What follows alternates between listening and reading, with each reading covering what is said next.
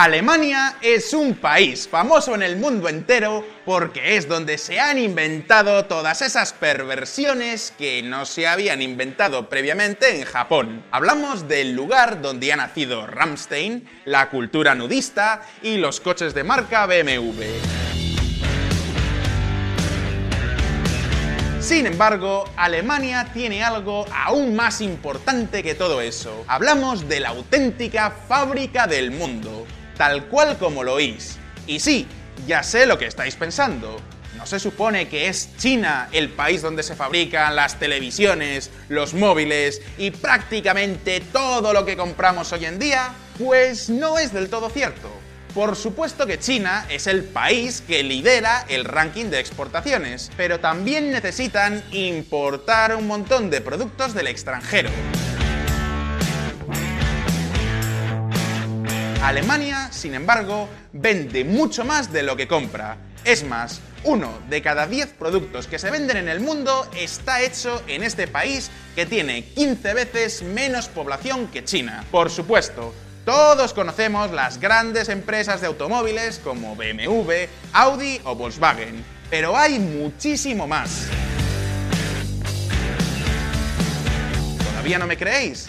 Pues mirad vuestro teléfono móvil. Sí, ya sé que en la etiqueta pone ensamblado en la República Popular de China, pero si abrís la carcasa, os encontraréis un montón de microchips, ¿verdad? Pues, por ejemplo, el componente que hace que la pantalla rote cuando movemos el teléfono estará hecho seguramente por una empresa alemana que se llama Bosch SensorTech. Pero no solo eso, Muchos de los robots que utilizan en las fábricas chinas para ensamblar los distintos materiales también están fabricados por trabajadores alemanes. En otras palabras, Alemania es el lugar donde se fabrican las cosas que van dentro de las cosas que fabrican otros. Y os preguntaréis, ¿cómo es esto posible? ¿No se supone que las fábricas se construyen en lugares con mano de obra barata? ¿Cómo es posible que Alemania, con unos sueldos relativamente altos sea una semejante potencia industrial? Hoy vamos a responder a esta pregunta, pero antes vamos a ver un poco de historia.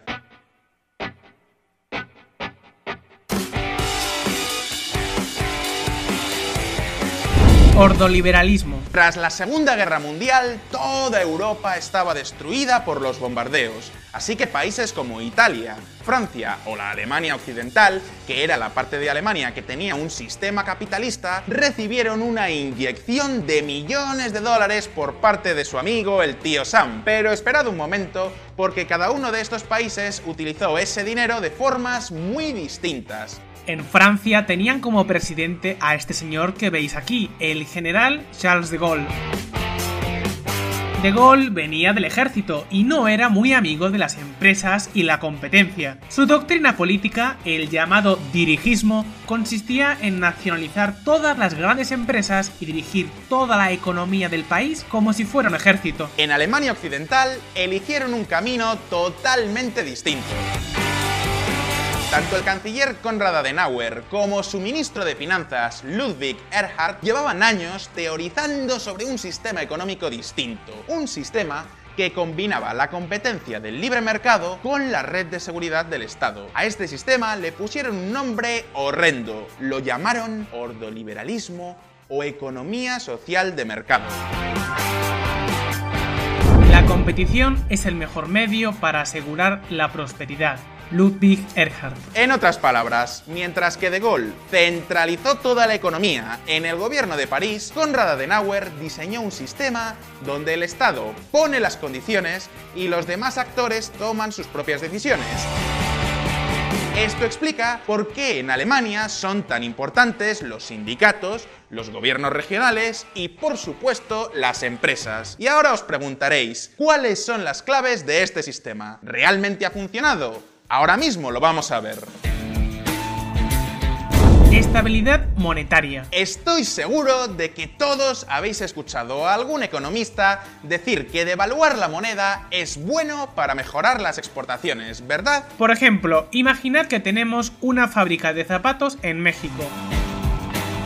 Y queremos vender un par de zapatos en Estados Unidos por 2.000 pesos. En este momento en el que hacemos el vídeo, estos 2.000 pesos equivalen a unos 110 dólares estadounidenses. Pero imaginad que de repente el Banco Central de México decide imprimir e imprimir más billetes y por tanto devaluar el peso. De un día para otro, ese par de zapatos valdría, por ejemplo, 90 dólares. Es decir, aparentemente sería mucho más fácil de vender en el extranjero. Esta es la teoría que sostienen casi todos los gobiernos de hoy en día.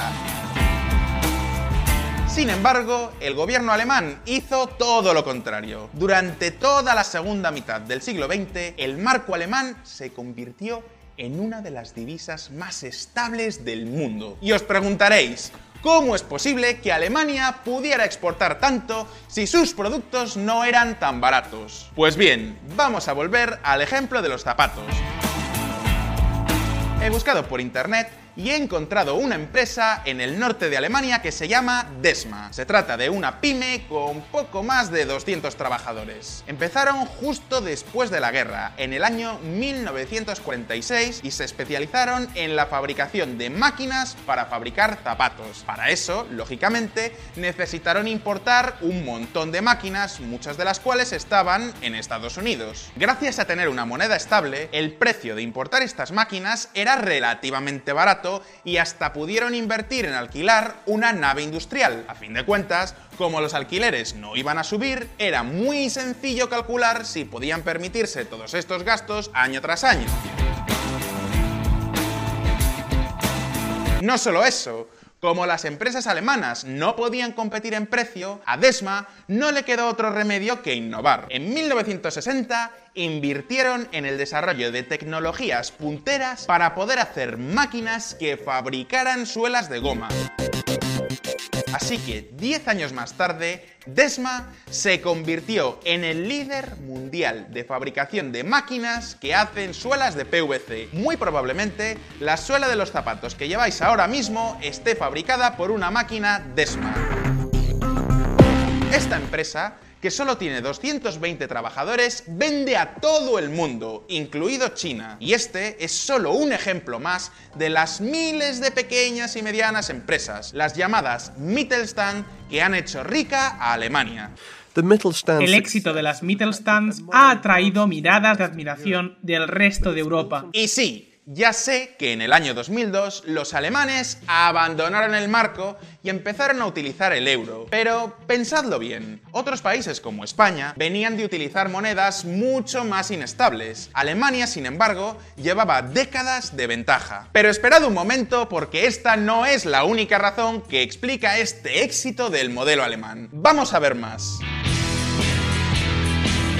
El sistema educativo. Ya sé lo que me vais a decir. Fonseca, Alemania no es famosa por su sistema educativo. Si miráis, por ejemplo, el informe PISA, Alemania no está ni en los 10 primeros puestos. Sin embargo, los estudiantes alemanes encuentran trabajo nada más terminan los estudios. Y os preguntaréis, ¿por qué? La respuesta está en su sistema de formación profesional. Imaginad que estudiáis en un instituto alemán y no queréis ir a la universidad, así que os metéis a hacer un curso de formación profesional para ser, por ejemplo, electricista.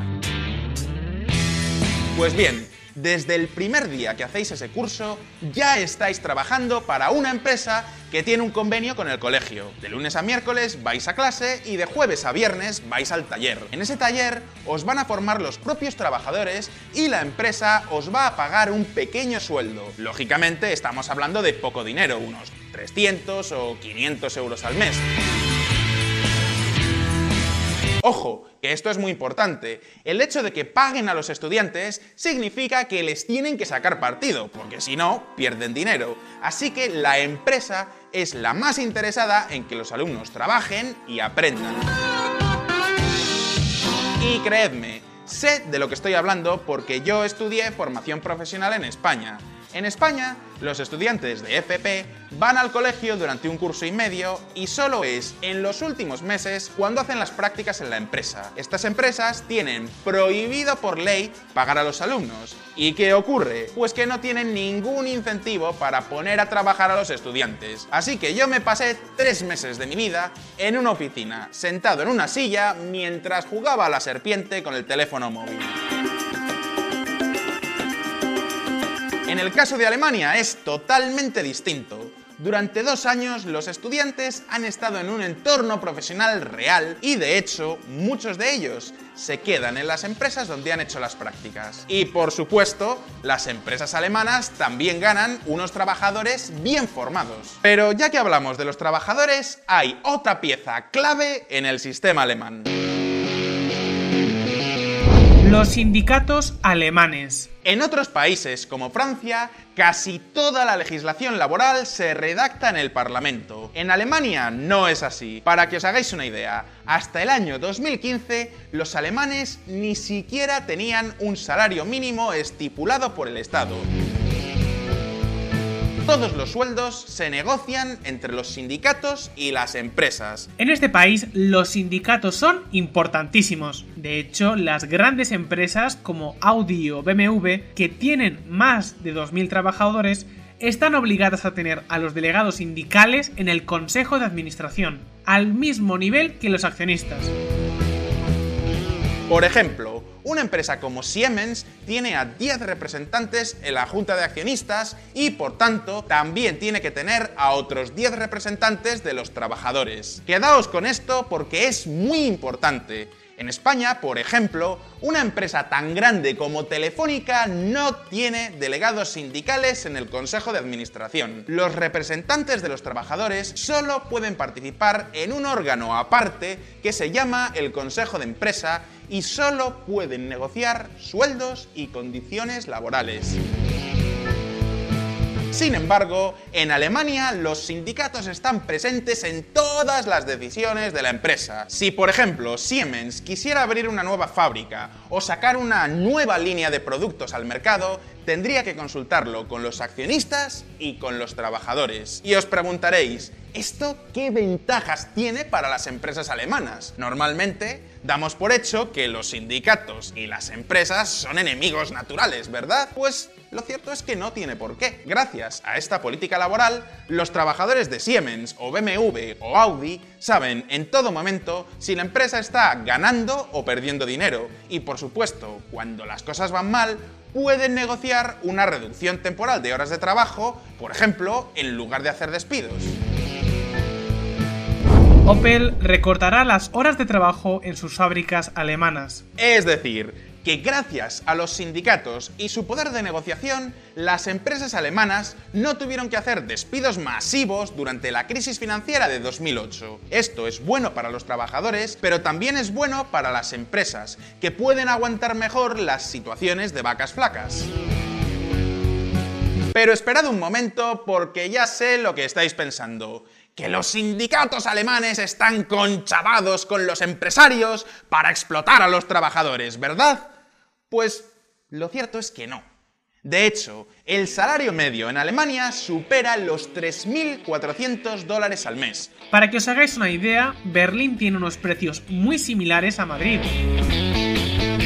Sin embargo, pese a tener unos salarios tan altos, Alemania es el tercer país que más exporta del mundo. Así que ahora la pregunta es, ¿creéis que vuestro país podría mejorar si imitara el modelo alemán? ¿O Tal vez pensáis que es imposible implementar este tipo de políticas en otros lugares. Podéis dejarme vuestra respuesta en los comentarios. Mientras tanto, si queréis conocer el modelo económico de Francia, podéis hacer clic en este otro vídeo. Y por cierto, tengo que darle las gracias a Antonio Avís, que fue delegado sindical en Cáceres, por haberme ayudado a entender mejor cómo funcionan los sindicatos en España. Y como siempre, no olvidéis que sacamos vídeos nuevos todas las semanas, así que suscribíos al canal para no perderos ninguna de nuestras actualizaciones. Si os ha gustado este vídeo, dadle a like y nos vemos en el próximo. Un abrazo y hasta pronto.